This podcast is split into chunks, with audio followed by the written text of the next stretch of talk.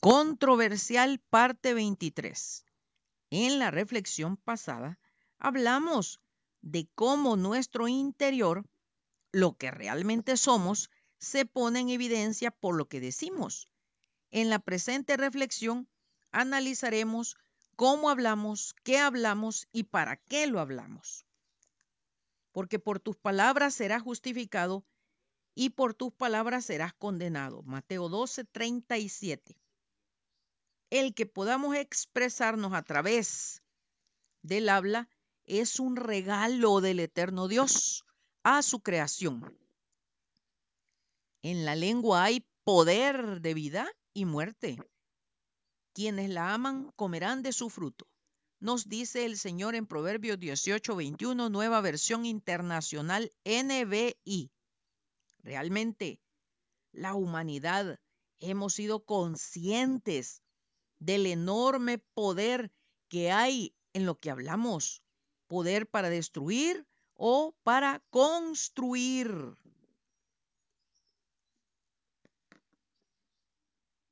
Los humanos hemos recibido este gran regalo para adorar al eterno Dios por lo que Él es y para alabarlo por lo que Él hace.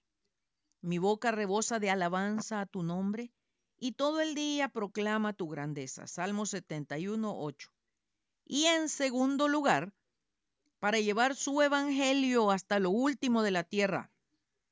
Den gracias al Señor, invoquen su nombre, den a conocer sus obras entre las naciones. Salmo 105, 1.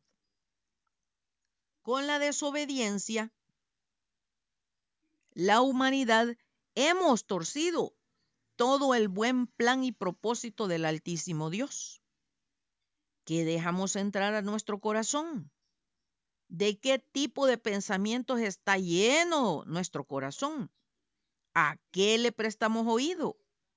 Eviten toda conversación obscena. Por el contrario, que sus palabras contribuyan a la necesaria edificación y sean de bendición para quienes escuchan. Nos dice el Señor en Efesios 4:29 NBI. Entonces, el que hablamos está en estrecha relación con lo que alimentamos a nuestro interior, a nuestro corazón, a nuestra mente. Al respecto, el Señor en Filipenses 4.8 nos recomienda, por lo demás, hermanos, todo lo que es verdadero, todo lo honesto, todo lo justo, todo lo puro, todo lo amable, todo lo que es de buen nombre. Si hay virtud alguna, si algo digno de alabanza, en esto pensad. ¿Cómo lo logramos? Alimentando nuestra mente con la Sagrada Escritura. Toda escritura es inspirada por Dios y útil para enseñar, para reprender, para corregir, para instruir en justicia, a fin de que el hombre de Dios sea perfecto, enteramente instruido para toda buena obra. Segunda Timoteo 3, 16 y 17. El Señor nos recomienda que nuestra mente sea transformada, renovada, que no nos amoldemos a este mundo. Romanos 12.2 dice, y no os adaptéis a este mundo, sino transformaos mediante la renovación de vuestra mente, para que verifiquéis cuál es la voluntad de Dios, lo que es bueno, aceptable y perfecto.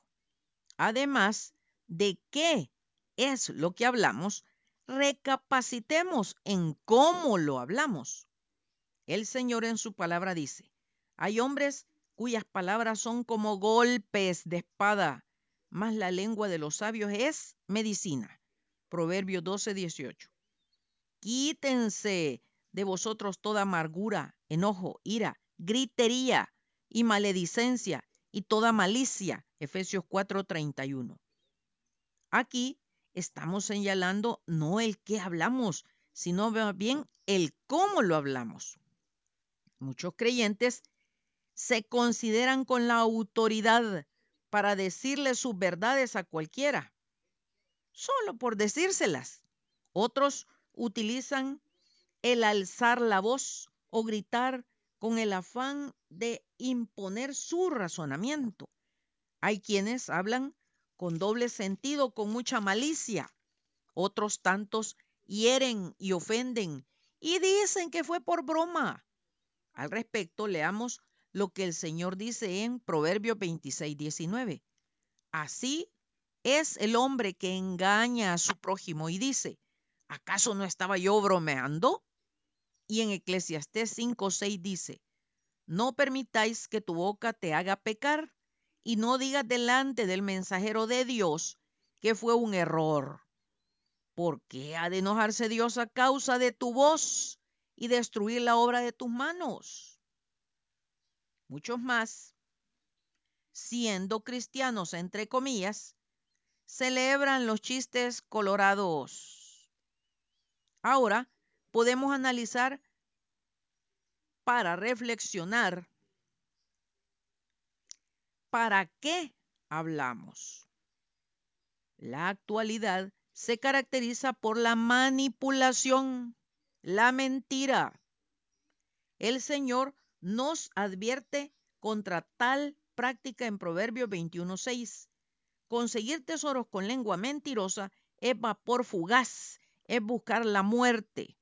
En Hechos 20:30 dice, y que de entre vosotros mismos se levantarán algunos hablando cosas perversas para arrastrar a los discípulos tras ellos. El para qué hablamos depende de quién está sentado en el trono de nuestro corazón.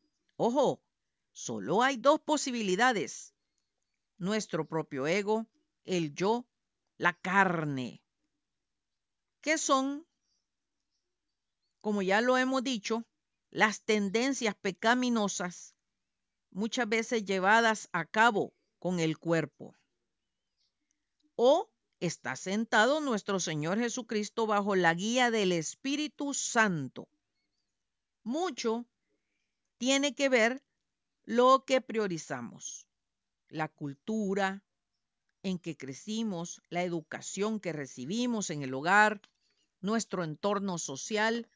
Por esto, el apóstol Pablo le advierte a su hijo en la fe, Timoteo, debes también saber que en los últimos días, antes de que llegue el fin del mundo, la gente enfrentará muchas dificultades.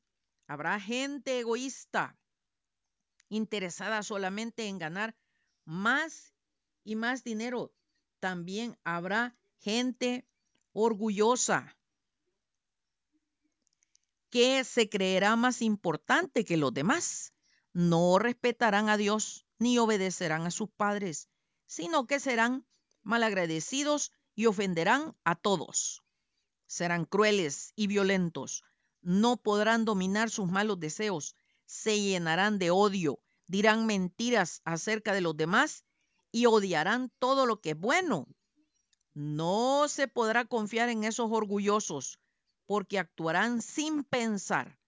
En vez de obedecer a Dios, solo harán lo que les venga en gana. Dirán que aman y respetan a Dios, pero con su conducta demostrarán lo contrario. No te hagas amigo de esa clase de gente. Segunda Timoteo 3, del 1 al 5, versión TLA. Ahora, leamos lo que el tío Chon tiene que decir al respecto. Los matiales. Esta mañana mi tío Chon se levantó a orar como todos los días. Terminó y se fue al fogón a preparar su respectivo cafecito. Se sentó en su taburete y con la Biblia en mano me llamó y me dijo, sobrino, este tipo de creyentenques no me gusta para nada. Le llamo los matiales. Usted bien conoce la planta llamada matial, que la usamos para cercos. Es muy bonita, pero tiene una característica. Está llena de largas y puntiagudas espinas, miles y miles. La gente de por acá cree que si usted se mete una de esas espinas, se va por la sangre llega al corazón y lo mata. No creo eso, pero sí creo que son parecidos a los creyentenques matiales, que son como espinas puntiagudas y que no escatiman ofender, dañar, herir, destrozar el alma de alguien con sus palabras y con sus acciones. Entonces le escupieron en el rostro y le dieron de puñetazos y otros le abofeteaban diciendo, profetízanos Cristo, ¿quién es el que te golpeó? Mateo 26, 67 y 68. Con ella, o sea, la lengua, bendecimos al Dios y Padre y con ella maldecimos a los hombres, los cuales son hechos a la semejanza de Dios. Santiago 3, 9. ¿Qué necesidad tenemos de ofender o herir a alguien? No tenemos permiso de Dios, porque nuestro cristianismo es para bendecir y no para dañar a nadie. Toda espina que sale de mi boca tengamos por seguro que regresará y nos herirá. Porque por tus palabras serás justificado y por tus palabras serás condenado. Mateo 12, 37. No creo que una espina de matial llegue al corazón, pero sí creo que una herida de un creyentenque matial sí puede herir el corazón de cualquiera. Que nuestra boca y acciones sean de bendición siempre. Todo depende de lo que hay en nuestro interior y si hay la presencia de Dios, entonces eso saldrá. Pero si hay basura, entonces saldrán esas espinas como el matial. El hombre bueno del buen tesoro del corazón saca buenas cosas y el hombre malo del mal tesoro saca malas cosas. Mateo 12, 35. Buen día y feliz provecho con un desayuno de lujo. Mamazo con cafecito. Les dejo estos versículos, hermanos, para meditar. El que guarda su boca y su lengua, su alma guarda de angustias. Proverbios 21, 23. Sean gratos los dichos de mi boca y la meditación de mi corazón delante de ti, oh Jehová, roca mía y redentor mío. Salmo 19, 14. Porque el que quiere amar la vida y ver días buenos, refrene su lengua del mal y sus labios no hablen engaño. Primera Pedro 3:10. Humanamente no podemos, pero roguemos, imploremos al Espíritu Santo que Él nos guíe, que Él nos dirija, que Él nos conduzca a toda la verdad. Bendiciones.